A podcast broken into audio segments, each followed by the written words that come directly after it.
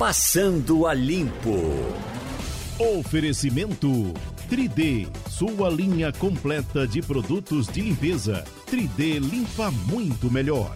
Planeje o seu futuro financeiro com a Sicredi Pernambucred 3117 9110. Volkswagen é na Bremen, Afogados Boa Viagem e Olinda. Fone 3447 7744. Hospital Central Nossa Senhora Aparecida, o melhor hospital entre Recife e João Pessoa.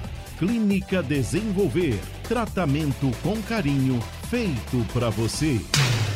Eita, desde cedo eu venho acompanhando aqui as lamentações dos autônomos, de um modo geral, eles entrando aqui no painel interativo, dizendo as dificuldades que estão tendo para vender na rua, como é que vai ser. Tem até Vinícius aqui da torre que diz: Geraldo Freire, dizer que um vendedor de tapioca está chorando porque não conseguiu apurar o que vinha apurando na frente da faculdade, onde trabalha, é o fim da picada. Sei que você vai pedir desculpas. Uh, não vou não, eu vou pedir desculpa não. Mas porque por quê? A pessoa não, está porque, sofrendo? Não, é porque eu disse aqui, estou acompanhando aqui o chororô dos, Ah, dos autônomos. E ele acha que isso eh, Que, eh, que foi denegrindo. foi denegrindo. Então eu não vou pedir desculpa não para não Porque alimentar esse excesso de sensibilidade. E você não estava denegrindo ninguém, Não pelo pode. contrário, estava se solidarizando. O chororô é meu também. Aliás, a gente ontem foi a nossa conversa aqui. Eu como é quero que- dizer que está chorando nesse momento de Donald Trump, o homem mais poderoso do mundo, ao vendedor de tapioca, porque o mundo inteiro está mobilizado contra um inimigo invisível. E o triste é constatar que nós vamos chorar muito mais ainda. A gente não tem nem como prever Nem o prever. tamanho do choro, porque a gente não sabe É. o quanto ela vai demorar, o quanto de estrago ela vai fazer em cada país.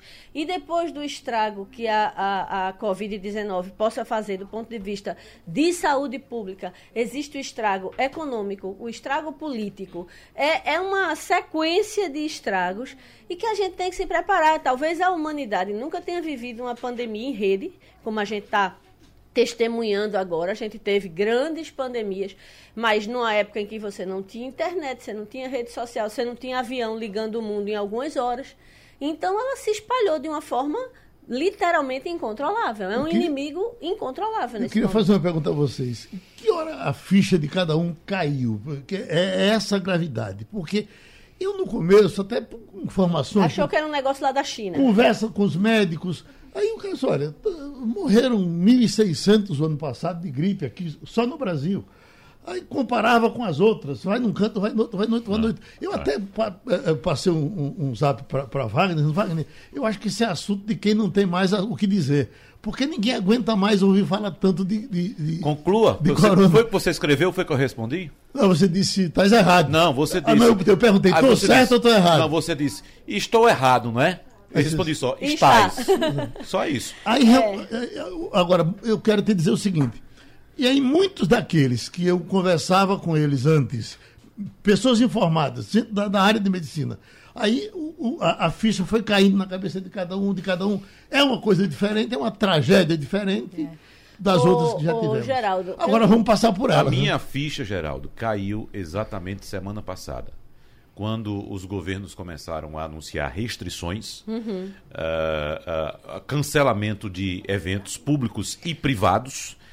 Quando isso aconteceu, aí minha Na ficha minha caiu. cabeça aí, foi fato. exatamente no dia 12, dia de É aniversário por de aí. Recife e Olinda. Exatamente por aí Foi também, o dia Maria que eu percebi que a nossa, assim, quando eu vi um cruzeiro parado na esquina da gente, com gente sendo removida direto para o hospital. É, quando eu vi, de repente, uma escola é, anunciar que descobriu que uma aluna passou uma semana frequentando aulas e que tinha vindo de uma viagem no exterior e que tinha sido é, é, diagnosticada como caso suspeito, estava Uhum. esperando o teste.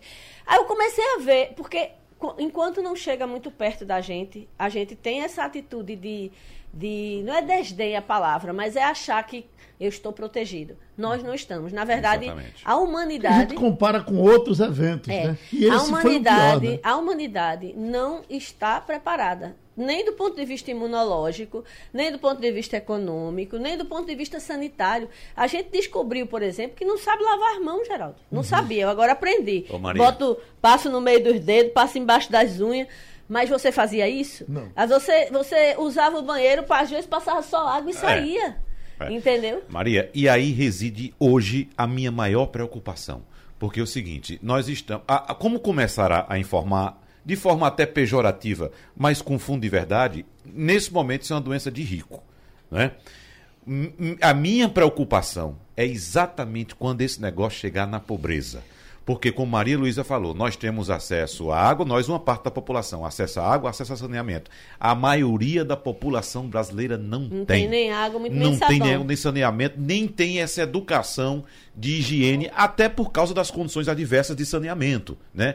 De saneamento. Então, então imagina a, a, a, como é que vai ser quando isso chegar nas periferias, nas favelas desse país. Sabe quem está com a gente? Bia Marinho. Beatriz Ivo, não? Sim. Ah, Beatriz Ivo. Eu estou tão emocionado de voltar a falar contigo, Bia, que fui lá para Bia Marinho, fui para a Foi, poesia. é, foi pra- mas Saí ela é uma poetisa também. Saí do, poeta. do jornalismo e fui para a poesia. Mas escute, Bia, eh, você está na Espanha. Ah, ah, ah, Estamos aqui falando, para a gente começar a nossa conversa, da ficha cair. A sua ficha demorou a cair ou, ou- ou caiu logo, já que você está aí numa, uma- numa meio carnificina? Bom dia, Geraldo. Bom dia, Maria Luísa. Bom dia, Wagner. Bom dia, Bia. dia, os ouvintes da Rádio Jornal. E tem Romualdo em Prazer Brasília. falar viu? com vocês. Ah, Romualdo, meu amigo. Tempo para café bom e para para muitas reflexões, Romualdo. É, veja, Geraldo, é ótimo estar falando com vocês, poder contribuir, porque eu acho que essa concretude dos fatos nos leva a ter mais consciência da gravidade da situação que estamos passando.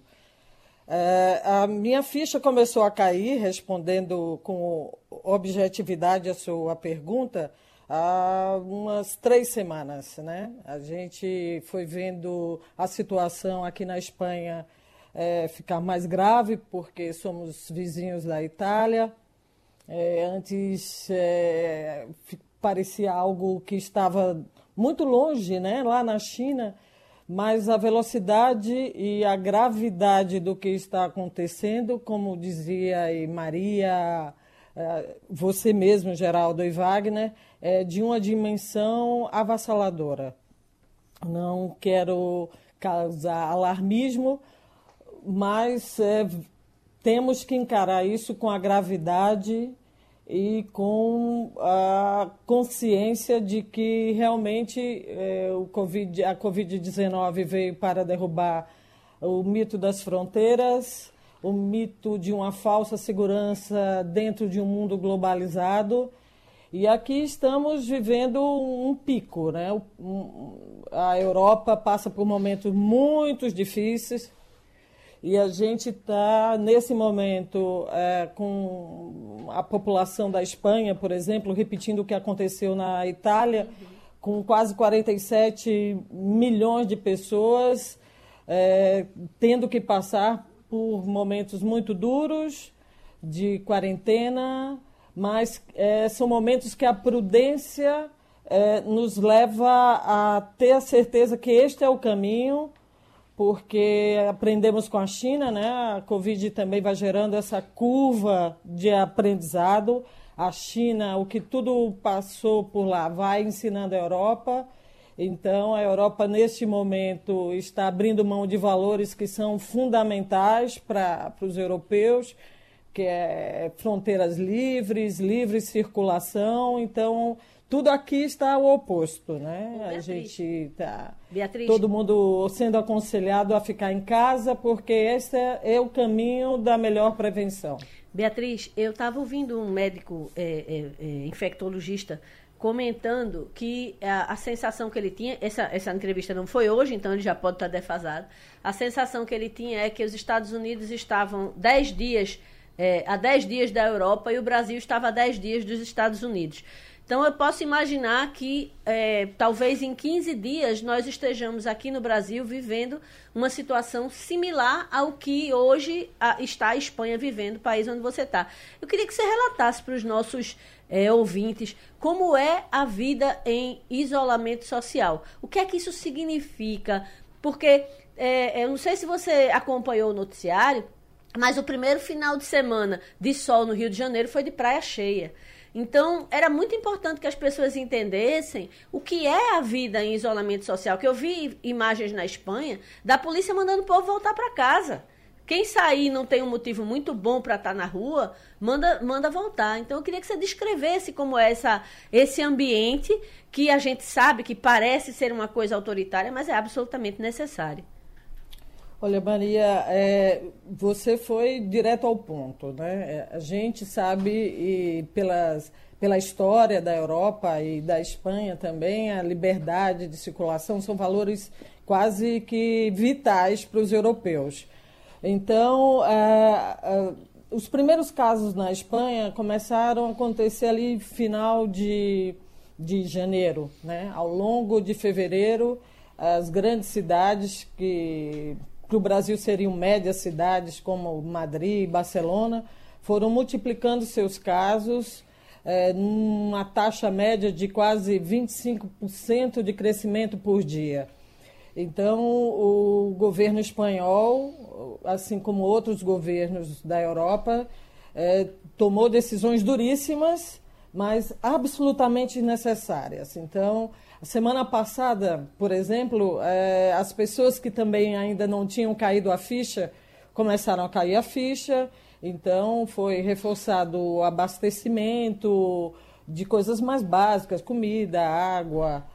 É, o sistema sanitário espanhol, que é bem diferente do sistema sanitário brasileiro, né, que por uma série de questões históricas e econômicas está muito mais preparado do que o sistema brasileiro.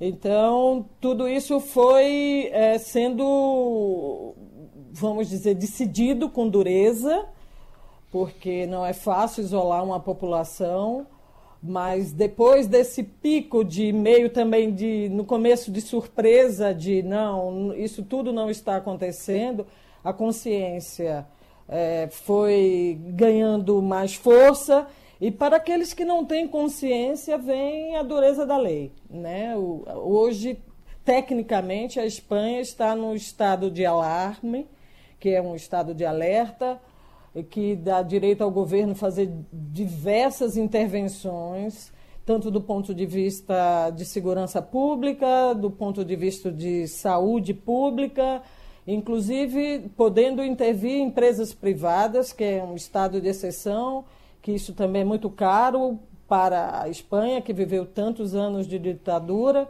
mas o momento é muito grave, então não adianta negar, não adianta vir com teses é, que é diferente quando você vem com tese negacionista que o, a, o planeta é, não é redondo, etc. Negar o que, o que o vírus pode causar resulta em morte. Né? Então, a Espanha, nesse momento, já cruzou um número que era um número muito temido, que era dos mais de 10 mil casos e quase 500 mortes. É uma população extremamente idosa nesse país. Então, eh, esse sentimento hoje é de consciência.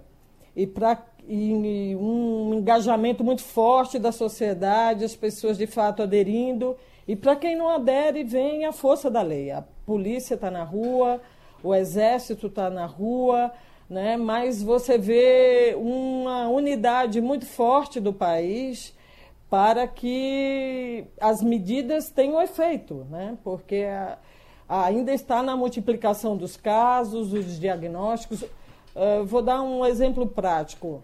Ontem, por exemplo, uh, quase 2 mil casos confirmados em um só dia. Então, há um temor de uma, de uma pane no sistema de saúde. Então, é necessário que as pessoas aqui e aí também tenham a consciência que, é, pelo que os especialistas explicam, é, quem é assintomático, ou seja, quem está com vírus e não apresenta febre, tosse, dor de cabeça, ele é muito mais nocivo para a sociedade do que quem está contaminado. Quem está contaminado pela taxa média que eles estão calculando pode multiplicar para duas pessoas, duas pessoas e meia.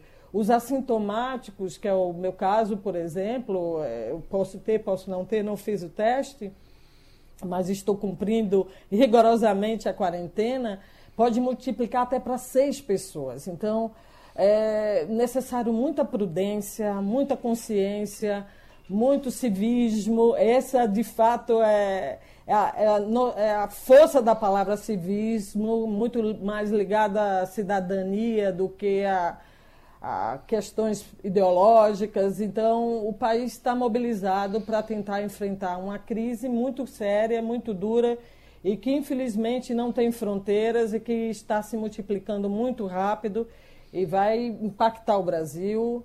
E as pessoas precisam ter certeza que isso não é boato, isso não é história para boi dormir, isso não é criação ideológica nem política. Então, precisamos estar com os olhos abertos, os pés no chão, cabeça tranquila, mas tomar decisões. E o Brasil precisa ir nesse rumo. Você falou dos assintomáticos, eu recebi aqui do doutor Luciano Brown uma informação que ele pegou de um, de um, um órgão oficial do, do, dos médicos eh, que eh, eh, quantifica quais são os, os mais perigosos para da transmissão do vírus. E ah, assintomáticos passa dos 80%. As pessoas aparentemente sãs entram aí entram derrubando tudo. Passa de 80% aquele o assintomático é o sigiloso, né? O que passa é, sem tá, saber tá que está passando. Está com saúde para ele, mas ele está espalhando Não sabe que tem. Tá, não as, sabe que está doente. Não uhum. sabe que tem. Romualdo de Souza. Beatriz Ivo, muito bom dia para você. Eu estava acompanhando as reportagens sobre a Espanha no último no fim de semana, quando a mulher do primeiro-ministro, a Begonha Gomes, foi constatada, testou e deu positivo do coronavírus. Então, o primeiro-ministro também ficou já de quarentena, o que foi uma atitude louvável. Só que aqui no Brasil, ainda que a, as informações sejam contraditórias, é, parece que vai demorar muito em algumas autoridades a ficha cair, porque mesmo com as recomendações de que é, é necessário evitar o contato, o contato tem sido feito no Palácio do Planalto, no Congresso Nacional. Ontem à tarde eu estive na Câmara dos Deputados, Beatriz, e a gente vê os deputados se abraçando normalmente numa casa onde um senador está de quarentena, porque foi constatado com o vírus, e uma servidora é, do, do é, lá do Senado Federal, da biblioteca, também está com o coronavírus. Você acha que aqui no Brasil a gente, como na maioria dos casos, a gente leva muito em brincadeira até chegar na casa do vizinho? Olha, Romualdo, eu fico muito triste com essas informações que você comparte com, compartilha com nós outros, com a gente, porque é, essa falta de consciência ela é, ela leva à morte. Então, não é brincadeira, não é boato, é fato. Então, a Europa está vivendo, nesse momento, uma crise de saúde pública, né? que não tem classe social, não tem ideologia política. Aqui também, é, num primeiro momento, houve uma, uma tentativa de manipula manipulação de discurso, mas, é, para você ter ideia, as autoridades e a, o nível de consciência, felizmente, está tão alto que até os partidos de extrema direita, como Vox, que é um partido que está crescendo muito aqui é, na Espanha, está totalmente solidário, de acordo. Então, tá, o, corona, o, o coronavírus está derrubando alguns mitos, sabe? Mitos de discurso fáceis, de soluções fáceis.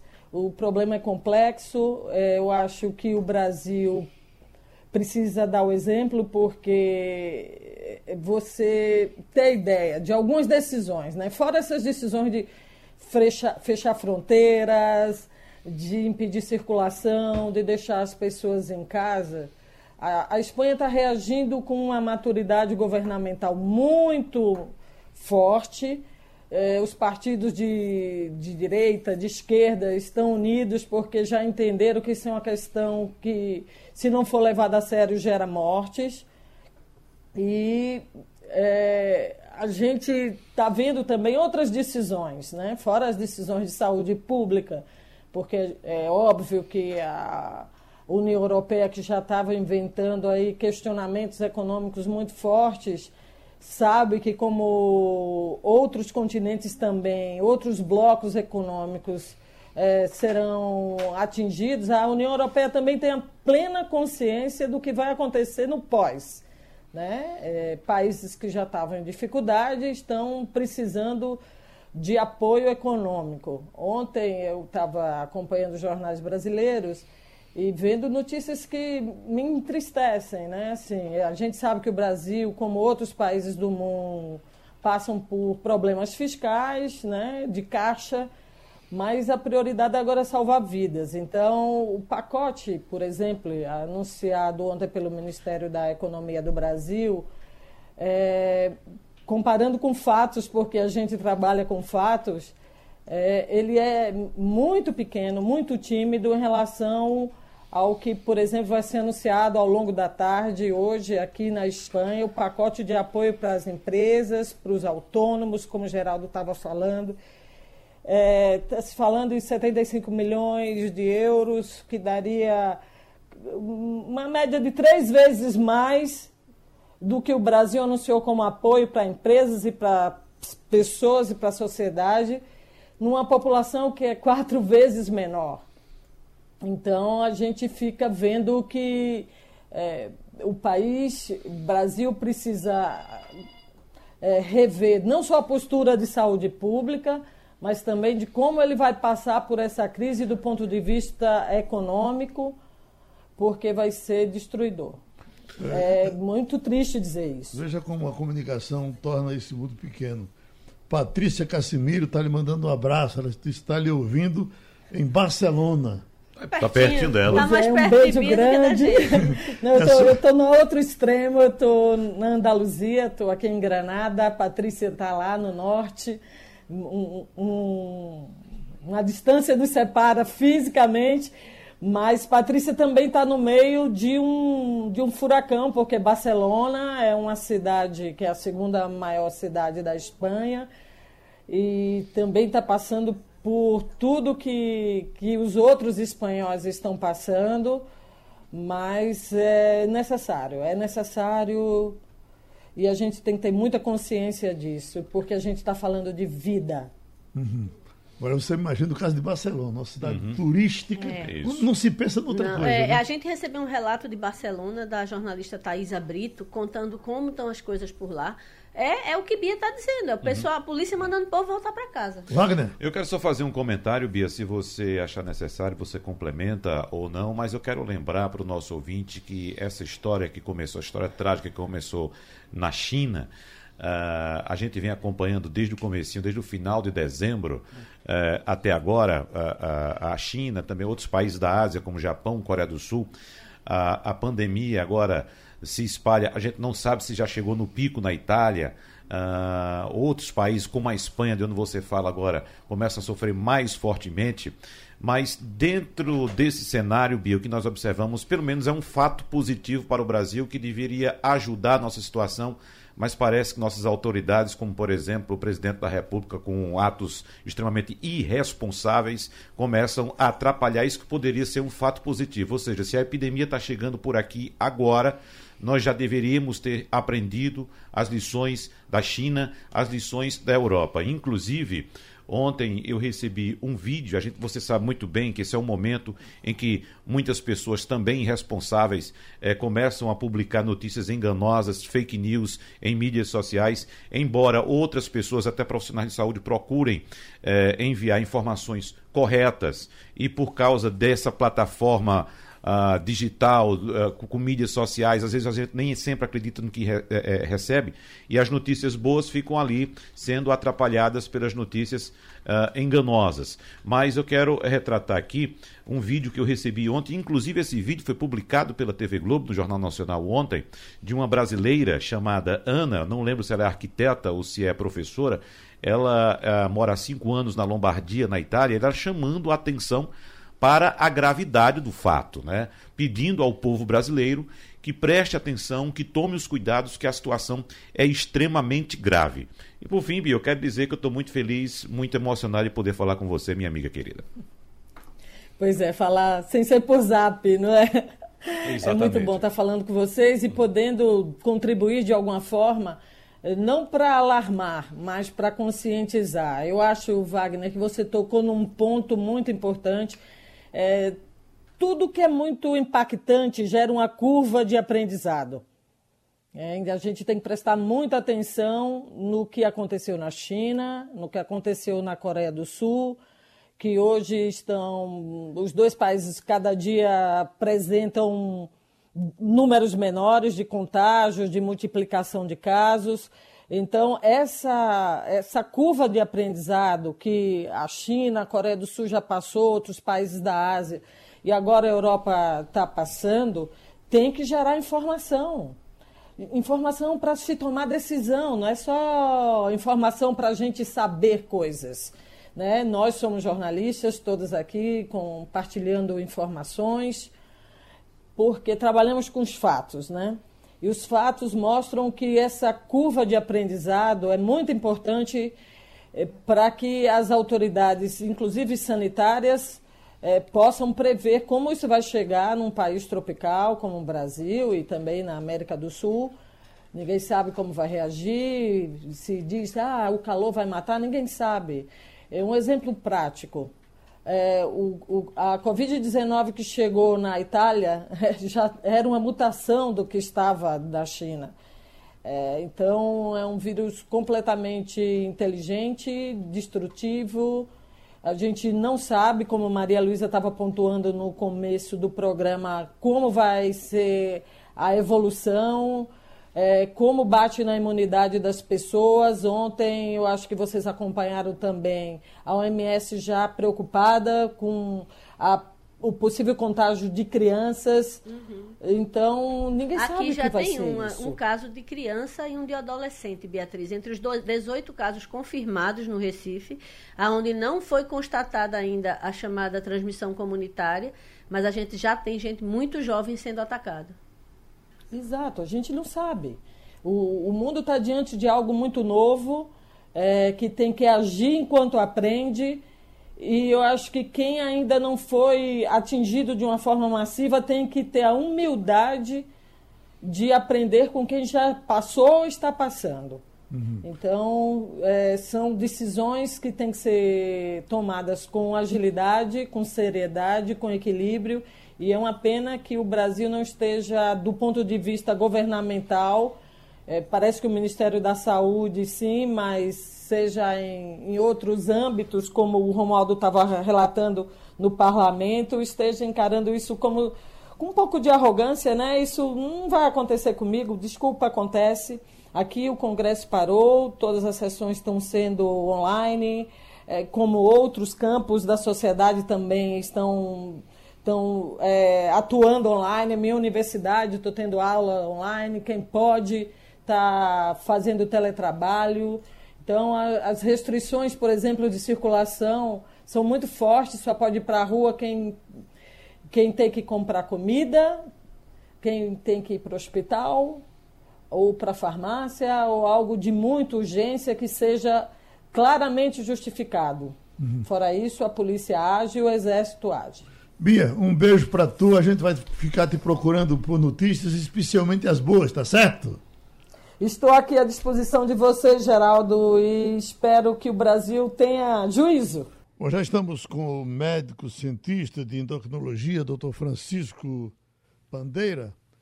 E, doutor Francisco, nós temos falado muito na questão da limpeza para enfrentar o, o, o vírus, mas também começam a surgir informações para fortalecer o organismo, aquilo que a, a avó da gente dizia, como tutano, né? tem até nas músicas de Genival Lacerda, né? É, caldo de mocotó. Caldo de mocotó. Aqui tem, por exemplo, passado até por gente informada, uma boa receita para fortalecer as defesas do organismo é feita com água morna, limão, açafrão e uma pitada de pimenta do reino. pela manhã, o composto pode ser preparado com 50 ml de água.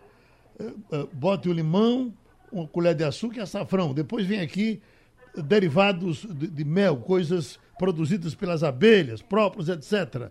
Eh, o senhor recomendaria como a gente fortaleceu o organismo através dos alimentos? Bom dia, Geraldo. Bom dia. Essas são as tradicionais mesinhas, né? Uhum. Evidentemente que isso é desprovido de qualquer dado científico que funcione. E, terminantemente, eu não recomendo. O que existe hoje trata-se de uma doença nova, extremamente agressiva comparando com outras viroses. E o que a população tem que entender é que, do ponto de vista científico, nós não sabemos muito ainda por ser uma doença nova, mas sabemos que a mortalidade é alta essa mortalidade é maior acima de 50 anos, 3% de 50 a 60, 4% de 60 a 70 e vai subindo, chegando a 20% acima de 85 anos. E o mais grave é que 10% precisa de UTI, porque são pacientes graves. Então, qualquer exagero que se faça na prevenção é pouco. Repito, qualquer exagero que se faça na prevenção é pouco, e a população tem que ter consciência que aglomeração é terminantemente proibido. A Inglaterra ontem proibiu reuniões com mais de 10 pessoas, além dos outros procedimentos que todo mundo sabe, lavar as mãos frequentemente, porque o vírus não resiste à água e sabão. Então, o mais importante que nós temos hoje é que já se identifica indivíduos de maior risco, que são aqueles que têm doenças pré-existentes. Uma delas é o diabetes, mas pacientes idosos que são frágeis, que têm doença pulmonar, pessoas fumantes, pessoas que têm asma, pessoas que fazem tratamento para câncer. Essas pessoas têm mais facilidade de desenvolver uma doença grave. E o diabetes é porque o diabetes, se ele estiver descontrolado ou aqueles indivíduos que têm muito tempo de doença, eles têm mais chance de tornar qualquer infecção grave, inclusive a Covid-19. Maria Luísa. Doutor Francisco, a gente acompanhou ontem é, notícias de que uh, os Estados Unidos já estariam iniciando testes em animais para uma possível vacina. Também vimos na semana passada a a, o espalhamento de uma notícia falsa de que Cuba já teria desenvolvido tal vacina. De forma bem realista, quanto tempo é necessário para que a humanidade tenha uma, uma resposta é, é, mais específica da, da, da pesquisa seja através de vacina, seja através de tratamento, quanto tempo seria razoável esperar para que a gente tivesse ou um remédio ou uma vacina que previna a Covid-19? É, primeiro, essa notícia de Cuba seguramente é falsa, porque Cuba não tem estrutura de ciência nem dinheiro para produzir uma vacina. Isso, já foi desmentido. Agora, ontem eu vi na BBC de Londres uma, uma reportagem direta da Austrália com um grupo de Queensland, que já desenvolveu a vacina, tem um outro grupo de Israel que já desenvolveu a vacina. E o que acontece é que há 20 anos atrás se demorava muito para desenvolver uma vacina, hoje é mais rápido, porque o genoma do microorganismo é, é sequenciado com muita rapidez. O problema é que precisam de testes. E pela ética em pesquisa vigente, toda pesquisa tem regras éticas, a vacina tem que ser testada em animais e depois em seres humanos. Isso dura aproximadamente um ano. Agora, se essas éticas, se essas barreiras éticas forem quebradas de certa forma, dependendo da gravidade da situação mundial, nós podemos ter uma vacina em oito meses essa é a expectativa. A expectativa do grupo australiano é ter terminado os testes em animais que já começaram até junho. Então, até o final do ano, seria possível ter uma vacina disponível para uso clínico. Uh, Wagner? É, doutor Francisco, é, a gente está recebendo aqui muitas informações de que alguns produtos já começam a faltar nas farmácias aqui do Recife, principalmente o álcool em gel, muito difícil de encontrar. Mas, uh, por exemplo, o senhor citou agora há pouco que todo exagero é pouco, e nessa, nessa busca por medicamentos ou proteção nas farmácias, a gente já também recebe notícias de falta de vitamina C. Ou seja, as pessoas estão correndo em busca de vitamina C nas farmácias. Nesse exagero que o senhor citou, vale a pena tomar vitamina C de uma forma desenfreada assim? É, não vale a pena.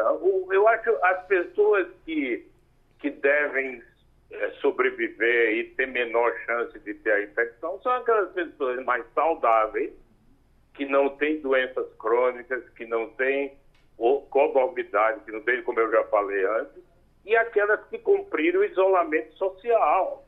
Então, o isolamento social é o mais importante, porque ele, ele quebra a transmissibilidade do vírus, que é de pessoa para pessoa. O isolamento social faz com que aquelas pessoas que já adoeceram tenham um período e podem ficar boas, e aí vai atenuar a epidemia e dar tempo que um, anti, um antiviral chegue, tem alguns em teste, e que a vacina chegue. Então, isso é mais importante. Vitamina C, não há, não há evidência científica nem para gripe. É, é, muito mais uma, um folclore usar vitamina C do que ciência. O que, os, o que a pessoa, os, a população precisa saber é que o mais importante no momento é o isolamento social e a prevenção de lavar as mãos com frequência, não levar o rosto. Isso é muito mais eficaz do que usar qualquer vitamina. Pronto. Então, doutor Francisco Madeira, a gente agradece a sua contribuição e a gente se encontra novamente a qualquer momento, tá certo? Muito obrigado, Geraldo. Ah, Maria Luísa, sempre que acontece alguma coisa de reclamação aqui pela internet, a gente joga para cima de você.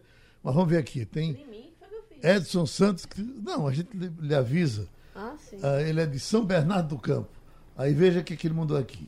Excelente aplicativo, este da Rádio Jornal. O melhor que já usei Parabéns e repete. Excelente aplicativo. Só temos a agradecer. tá certo. Bom, nós estamos com o professor de economia, Sérgio Buarque. Professor, esses 147 bilhões falados ontem pelo ministro da Economia, esse dinheirão quebra o nosso galho? Geraldo, eu poderia responder simplesmente que não. Mas eu prefiro dizer o seguinte: nós vamos entrar numa recessão independente do que o governo fizer. O mundo deu um cavalo de pau na economia. Necessário, provavelmente necessário. Mas é um cavalo de pau. A economia mundial está parando. Nós vamos entrar numa recessão que pode ser mais profunda do que a de 2018, embora diferente. E o Brasil afunda junto, não tem como. A gente estava iniciando um tímido processo de recuperação e agora puxam para baixo. Né? Dessa forma, é, não tem como escapar da recessão. As medidas que o governo tomou ontem, e antes do que foi anunciado pelo Guedes, o Banco Central, pode aliviar um pouco o impacto. O que, é que ele fez? Primeiro, o Banco Central aumentou a liquidez, facilitou negociações de dívidas nos bancos centrais, melhorou, reduziu o compulsório, que aumenta a liquidez. E o governo, eh, em certa medida, o que ele fez foi retardar os impostos, as taxas, aliviando para um período que se imagina de alguns meses do auge da crise e é, antecipou pagamentos. Peço terceiro, o impacto é, é tímido, é um pouco botar mais dinheiro na mão das famílias e das empresas, reduzir, atrasou os impostos que as empresas têm que pagar, que dá uma aliviada, mas isso não resolve. Agora, eu estou dizendo assim porque não significa que o governo tenha muito mais o que fazer. Eu acho que o momento da crise é grave e exigiria uma negociação política do governo, dos segmentos que, que têm apoiado decisões no Congresso e mesmo da oposição, para tentar ver como é que o Estado pode, meio falido, ajudar a moderar um pouco mais a crise. Mas a crise é inevitável. A gente não, não, não adianta. Eu estou aqui, ó, eu estou aqui isolado em casa já. A gente está vendo que o país está parando também. Então é uma crise grave e que precisa ser pensada com máxima seriedade, exigindo uma espécie de, de acordo nacional para lidar com essa crise. Então, as medidas não são suficientes e mesmo que fossem mais ousadas, não evitaria a crise, modera o impacto. Mais do que isso, é difícil imaginar nesse momento. Então, para lhe chamar para debate aqui para o estúdio, nem chame que o senhor não vem, não é isso? Vamos, vamos, vamos com o Romualdo de Souza, não, Brasília. Nem chame que eu não vou. Eu, tô, eu, sou, eu sou do grupo de risco. Romualdo de Souza. Professor, muito bom dia para o senhor. Ontem, acompanhando aquela entrevista coletiva do ministro da Economia, Paulo Guedes, aí lá pelas tantas ele anunciou investimentos no programa Bolsa Família. Até aí tudo bem.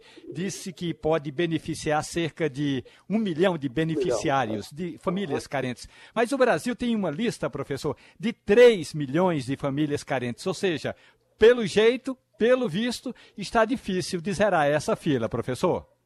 É, veja, eu, eu acho que, que aí tem, tem espaços para se, se trabalhar, mas o que me parece mais perigoso é que numa crise como essa, está é, se falando aqui e ali de suspender o teto de gastos.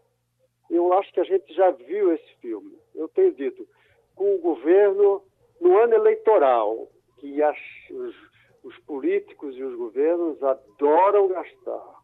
Com um presidente populista, a gente suspender o teto de gastos é um risco altíssimo de soltar os gastos e a gente lá na frente levar uma crise muito mais profunda, como vivemos no passado recente. Então tem que haver uma negociação. A gente pode até pensar alguma medida de flexibilização, mas que envolva outras variáveis. Por exemplo, questões que dizem respeito às despesas obrigatórias que hoje comprometem 90% do orçamento da União. Então, é, é possível ter abertura para negociar isso, para que a gente possa, é, digamos, é, amenizar o impacto em alguns segmentos de maior vulnerabilidade, mas o mais importante é que a economia não tenha um abalo tão forte, porque o desemprego vai crescer.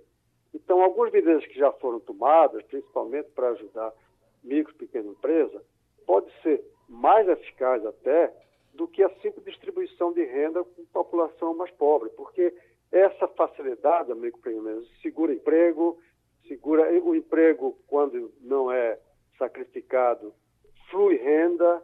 Então, isso eu acho que pode ser reforçado.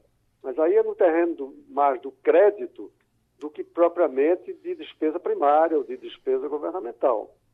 Eu acho que tudo isso tem que ser colocado na mesa. O, o ministro tem que sentar com o Congresso, tem que sentar com setores, inclusive, da oposição, para negociar uma solução integrada que não comprometa o presente, mas não nos sacrifique o futuro.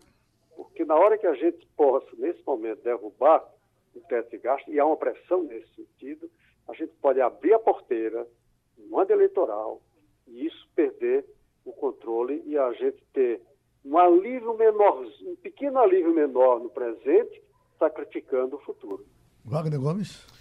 Professor Sérgio Buarque, é, esse, esse pacote para mim é, é, um tanto emblemático, porque esse número de 147 bilhões, eu que gosto muito de carro, me faz lembrar do Fiat 147, eu acredito que o senhor lembra. Né? Então, o, a, o, o governo está entregando ao brasileiro um Fiat 147 quando a gente vai precisar de uma carreta ou várias carretas para poder uhum. puxar esse país. Mas a minha preocupação agora, maior, professor, é exatamente com os pequenos, os pequenos comerciantes, os microempresários, os autônomos. A gente sabe muito bem que em um momento de crise, como estamos vivendo agora e vamos viver muito mais, muitos perdem, mas alguns ganham. Por exemplo, tem algumas atividades, eu estou vendo aqui a fotografia de um motoqueiro entregador de, de, de, comida, de alimentos.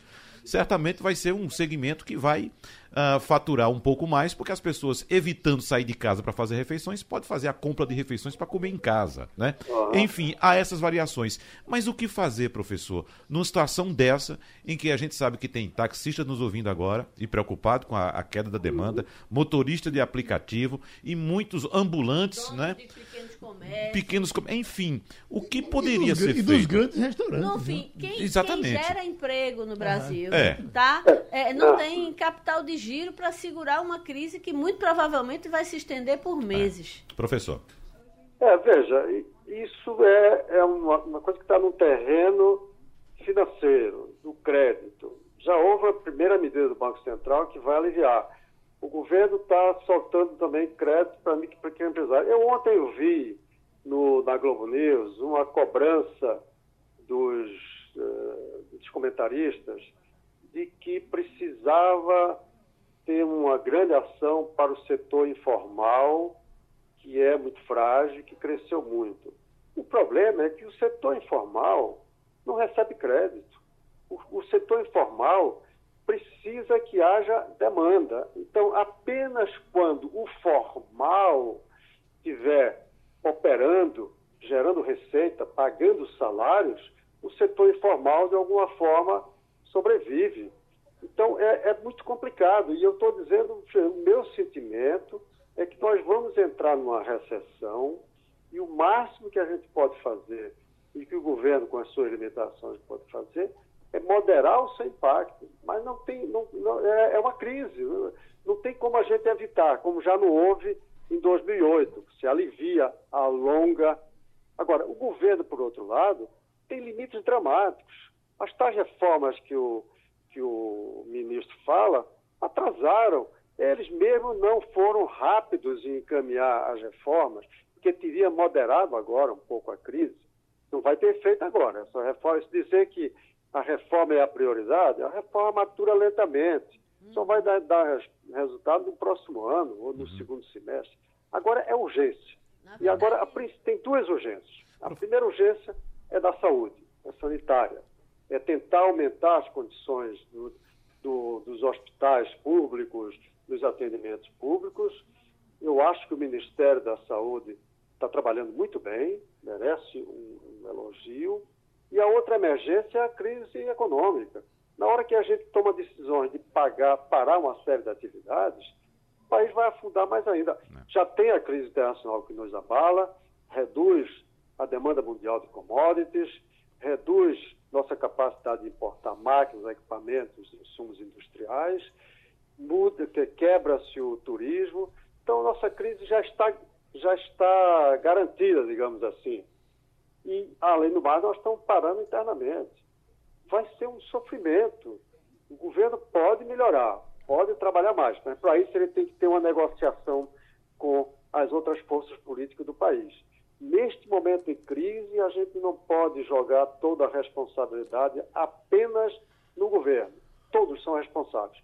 Agora, desculpe, mas com um presidente irresponsável que no momento desse diz que tudo é uma histeria, fica difícil negociar um grande acordo nacional. E me parece, professor Sérgio, que esse, esse presidente irresponsável não sabe o que está fazendo, não sabe o que está dominando, não sabe o que liderar. Porque ontem eu acompanhei um debate uh, entre uma, uma economista, um jornalista, um, um economista, um comentarista da economia, melhor dizendo, um economista, o presidente da Anfávia e também o secretário do Tesouro Nacional. E ali eu percebi de fato que é, o governo não sabe o que está fazendo, não tem a dimensão da coisa e a comunicação interna do governo é péssima, porque o que falou o secretário do Tesouro Nacional, o Mansueto Almeida, que o senhor, que o senhor conhece, é, foi, ele trouxe um retrato realista da situação fiscal do Brasil. Quanto questionado se havia é, espaço fiscal para o Brasil nessa crise, ele foi taxativo. Não há espaço fiscal. Nossa situação é delicada. Palavras do, do secretário do Tesouro Nacional. Então, é, é, o que falta neste governo, principalmente, é a comunicação. Chegar com a realidade, mostrar à população que, de fato, estamos numa situação muito difícil, né? E simplesmente fica o irresponsável do presidente fazendo firula palhaçada no meio da rua. Uhum. É, eu acho que esse é o grande problema quem é que pode liderar nesse momento o um entendimento nacional para enfrentar a crise econômica? também de saúde. A de saúde, do meu ponto de vista, está sendo encaminhado com a competência e com a seriedade devida. Eu acho que não só o Ministério da, da, Ministro da Saúde, Ministério da Saúde, mas os governos estaduais, suspendendo algumas atividades, está sendo encarada com seriedade. O que falta é uma liderança capaz de botar isso na mesa. Vamos negociar a saída também para a crise econômica.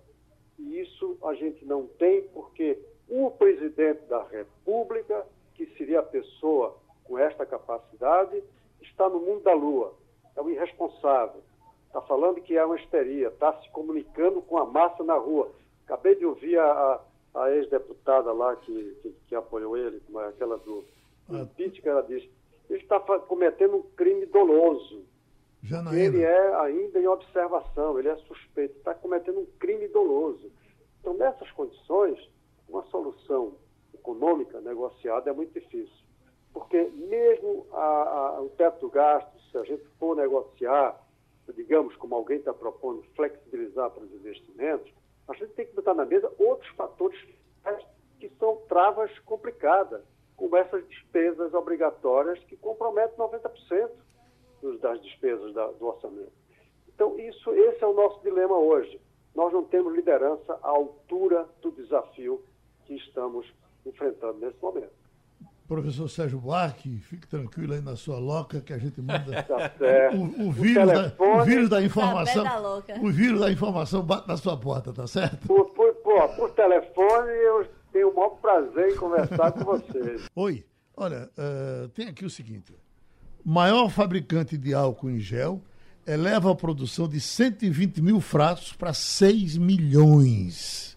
E vai faltar. Ainda bem que é. elevou, viu? Porque está é, precisando, está faltando é, já na é, é, Essa é a informação. Agora, que a outra, você que não está encontrando álcool gel por aí, uhum. sabão é muito melhor do que álcool em gel. Ô, ô, Geraldo, e deixa eu te dizer qual é o sabão. Sabão Sabe amarelo. aquele sabão que a mãe da gente lavava roupa antigamente, Isso. aquele amarelo? Amarelo. Aquele é que é o bom e é o mais barato. Sabão de pobre. Exatamente. Sabão Aquele jacaré. É é o... Então, é água e esse sabão uh, uh, são muito mais eficientes do que o álcool em gel. Então não precisa ter essa loucura por álcool, álcool em gel. é um paliativo, na Exatamente. verdade. Ele inativa o vírus. Na hora que você, você não pode andar com, com uma barra de sabão no bolso né? e uma lata d'água na cabeça. É, exatamente. Aí você, você para não fazer isso, você usa o álcool em gel. É. Mas se você quiser andar com a lata d'água na cabeça e o sabão no bolso, é. está mais protegido. Olha, exatamente. Agora veja só, tem muita gente procurando também a bisnaga pequenininha do álcool em gel, que essa está mais difícil ainda de encontrar. Daniel Bueno deu até uma né? solução aqui bastante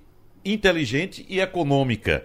Ou seja, você compra uma garrafa dessa grande de álcool em gel e pega o seu frasquinho e fica enchendo. Uhum. Entendeu? Para você não ficar refil. procurando o tempo todo refil. Fica enchendo seu frasquinho pequenininho, bota no bolso e onde você precisar, onde houver necessidade, você utiliza. Agora, não há necessidade dessa busca louca por álcool em gel. É importante. Vamos buscar é. sabão amarelo. Busque sabão amarelo. Vá no mercadinho aí perto da sua casa. Esse sabão é barato. Você pode pegar uma barra daquela, cortar em vários pedaços, distribuir pela sua casa e sempre utilizar, lavando bem as mãos até a altura do, do, do, do punho, punho, passando um pouquinho do punho com sabão não amarelo. Não esquecer de lavar no meio dos dedos e embaixo das unhas. Exatamente. Tô, então, tô... pronto, uma solução mais econômica.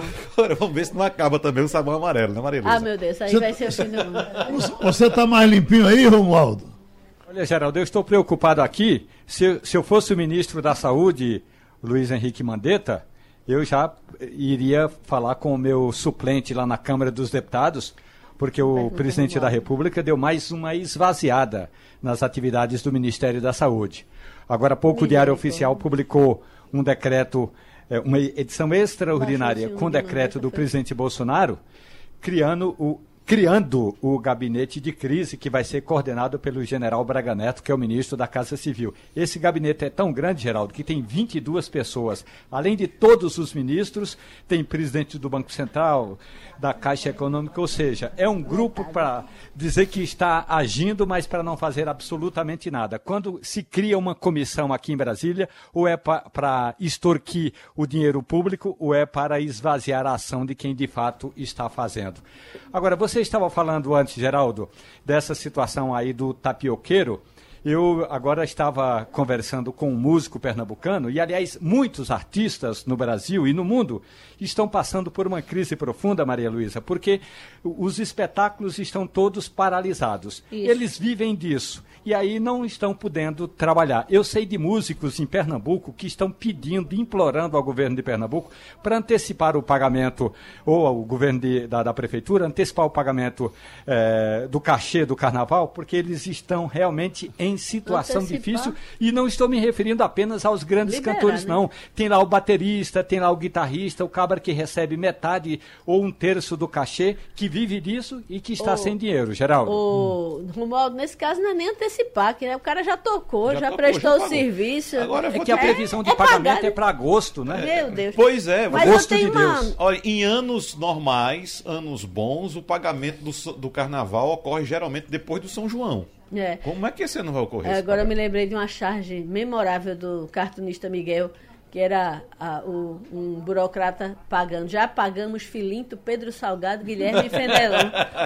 é, mas eu tenho uma pergunta sobre esse gabinete, se você me uhum. permitir. É, Romualdo, me chamou a atenção, é, diariamente, quando a gente vê o noticiário do, do novo coronavírus nacional, há sempre uma discrepância entre os números centralizados do governo federal e os números dos governos estaduais. Um exemplo claro é o de Pernambuco. Para o governo federal, só tem dois casos a gente já tem 18 casos confirmados. Está faltando sintonia, interligação de dados, porque nos dias de hoje você ter esses dados pulverizados até atrapalha o combate da pandemia, não é? Aliás, com todo respeito, ontem eu cheguei a reclamar no Ministério da Saúde essa discrepância de dados e a outra questão é entrevista coletiva todo dia numa sala apertada.